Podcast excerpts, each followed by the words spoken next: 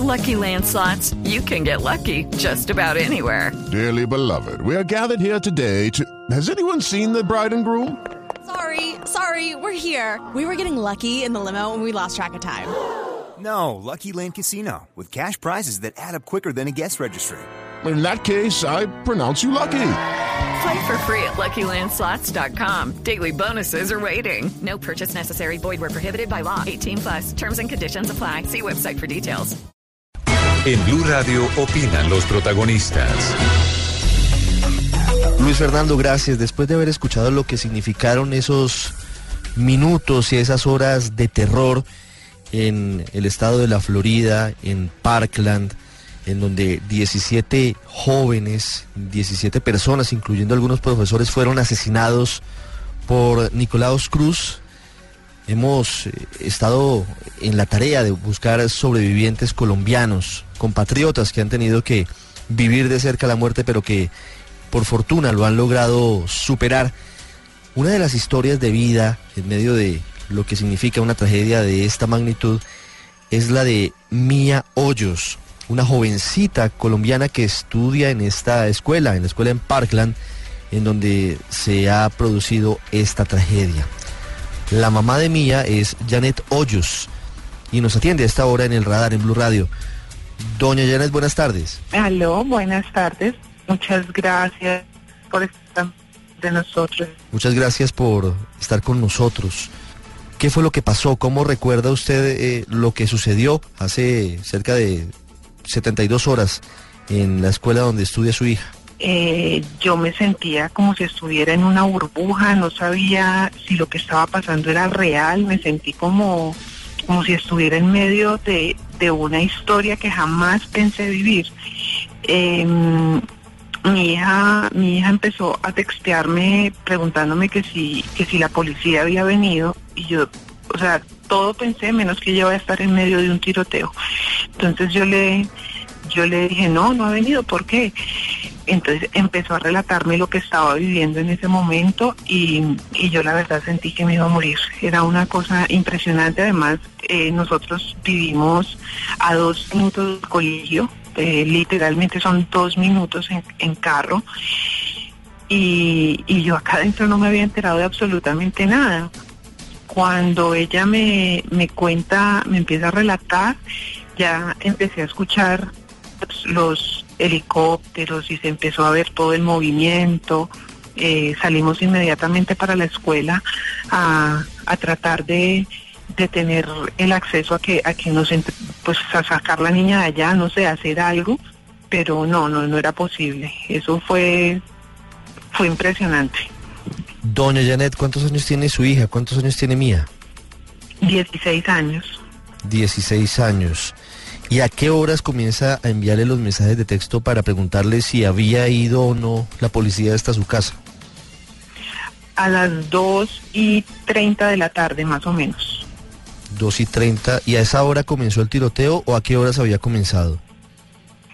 Eh, sí, empezó a las 2 y 22 más o menos, pero eh, eh, los alumnos del colegio pensaban que era un simulacro. Ellos constantemente hacen este tipo de, simulacros para las diferentes, los diferentes riesgos que se puedan presentar dentro del colegio, como lo son incendios, eh, tienen diferentes códigos para cada, para cada situación.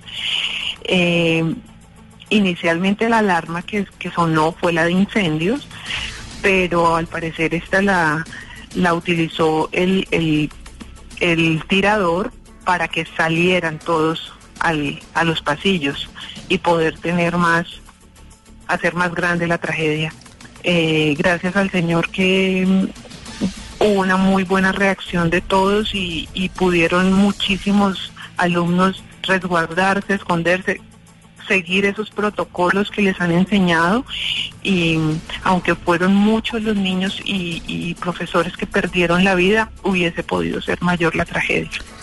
Doña Janet, ¿en qué momento, según lo que le cuenta su hija, según lo que le cuenta Mía, se dan cuenta de, de que no es un simulacro, sino que hay una persona con un AR-15, con un fusil de asalto disparándoles a todos?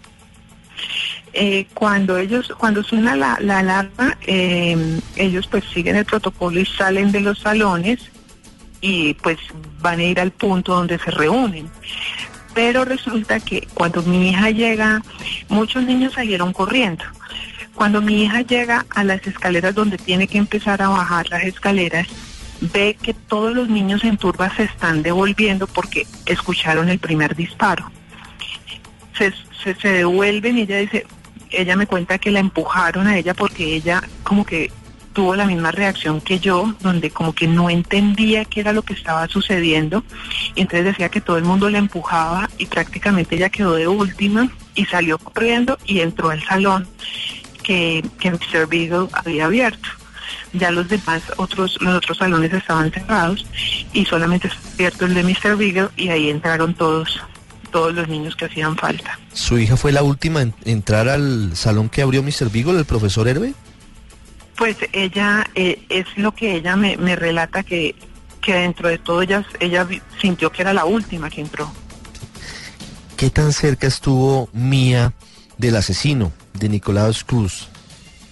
Eh, no, ella no lo vio, ella lo escuchó cuando, porque ellos entran al, ellos entran al salón y el profesor se queda afuera esperando a ver si alguien más viene para, porque después de que ellos ingresan al, al- a los salones, aseguran y no pueden, los protocolos dicen que no pueden volver a abrir la puerta pase lo que pase.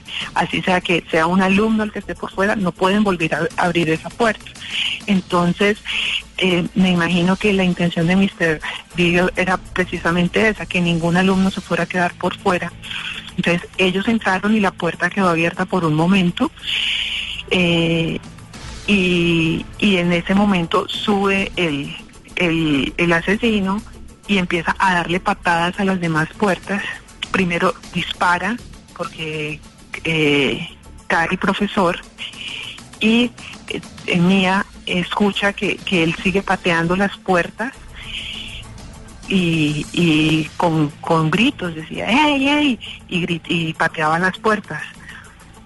Y entonces en ese momento eh, el profesor grita, aquí no hay nadie, aquí no hay nadie. Y me imagino yo que en ese momento se devuelve el, el asesino porque ya, ya Mr. Beagle estaba en el piso. Mr. Beagle estaba afuera cuando Afuera, llega Nicolás Cruz y, y le dispara.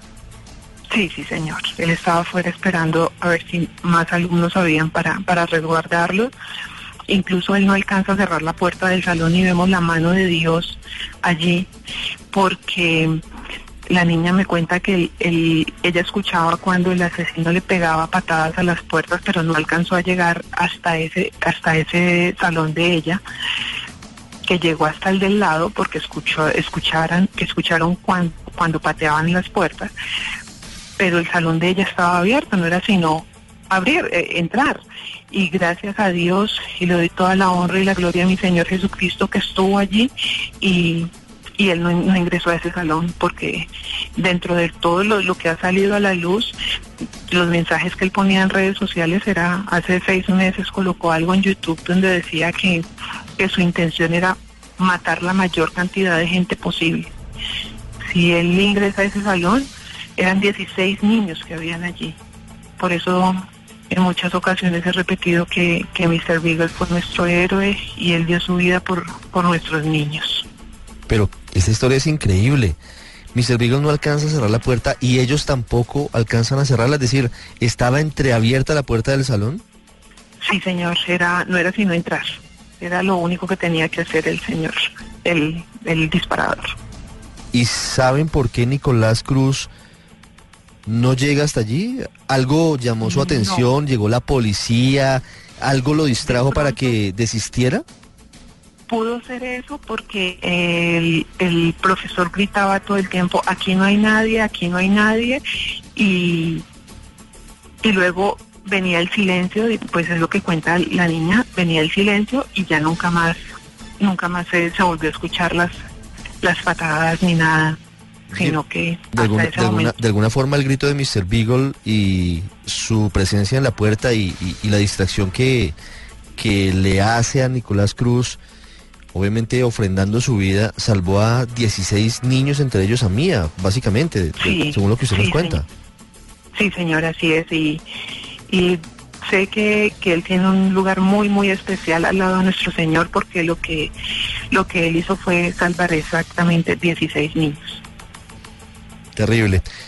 Cuando ocurre esto, eh, Nicolás Cruz mata a Mr. Beagle, al profesor que, que no permitió con sus gritos que matara seguramente a otros 16 niños y jovencitos.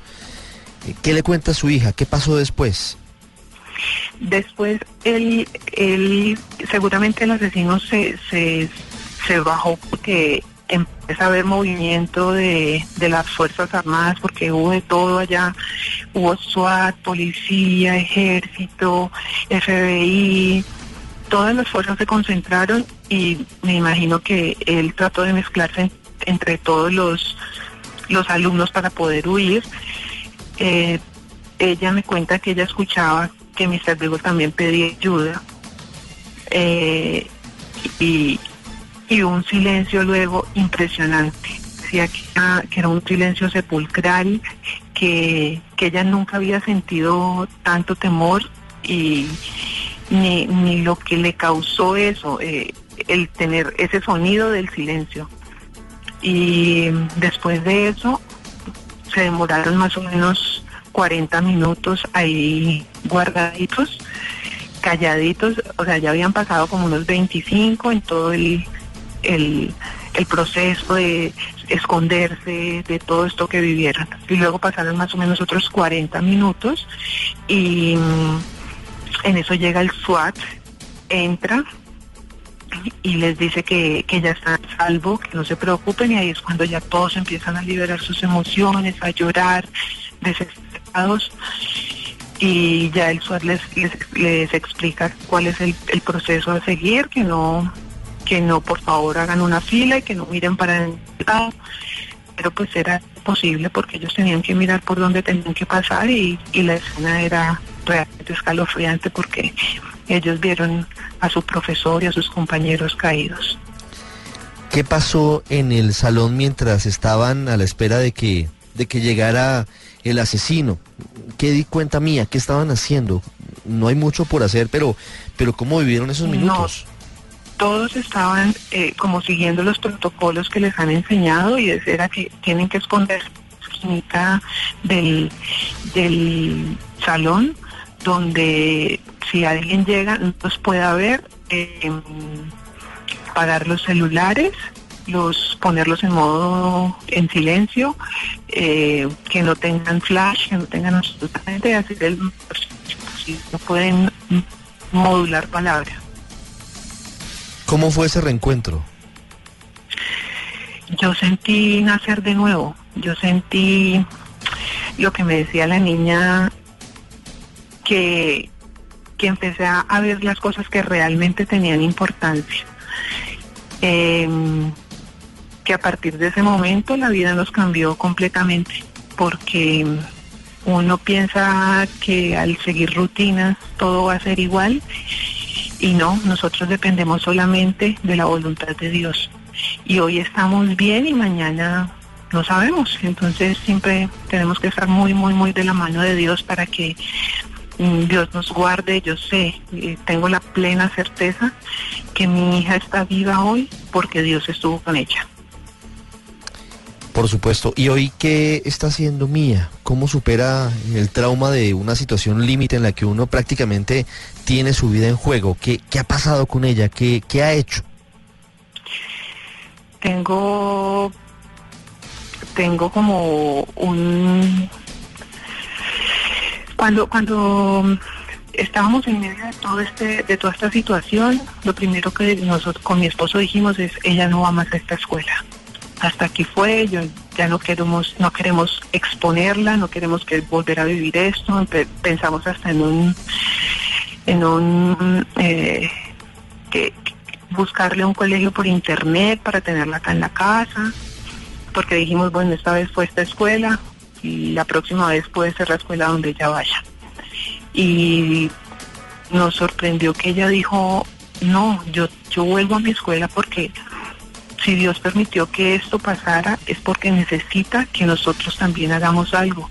La muerte de mis compañeros y de mi profesor no puede ser en vano, no puede ser una muerte más. Y, quiere, dijo, hay algo que tenemos que hacer y mis compañeros y yo algo vamos a tener que hacer.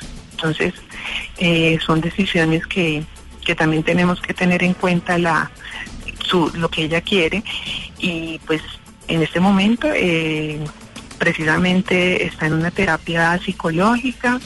Eh, nosotros vamos a hacer como todos los procesos, principalmente el espiritual, que es el que nos rige a nosotros, nuestros principios, y vamos a, empezar a sanar el espíritu, el alma y el cuerpo.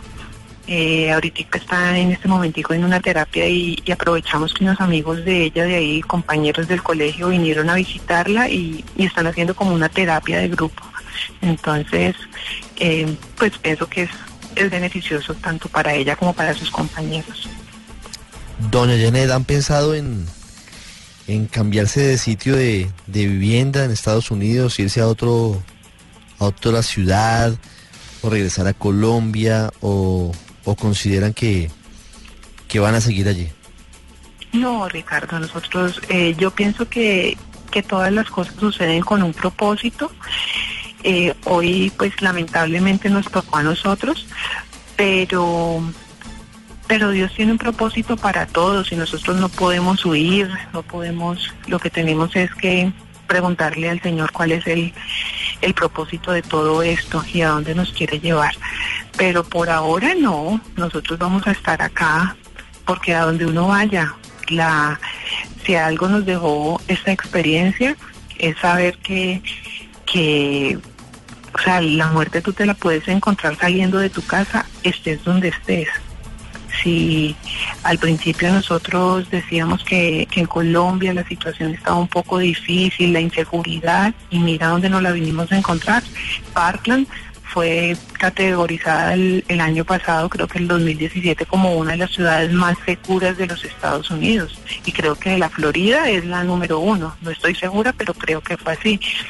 Entonces, eh, no, estamos es protegidos por el Señor y, esperando que estas cosas no vuelvan a suceder.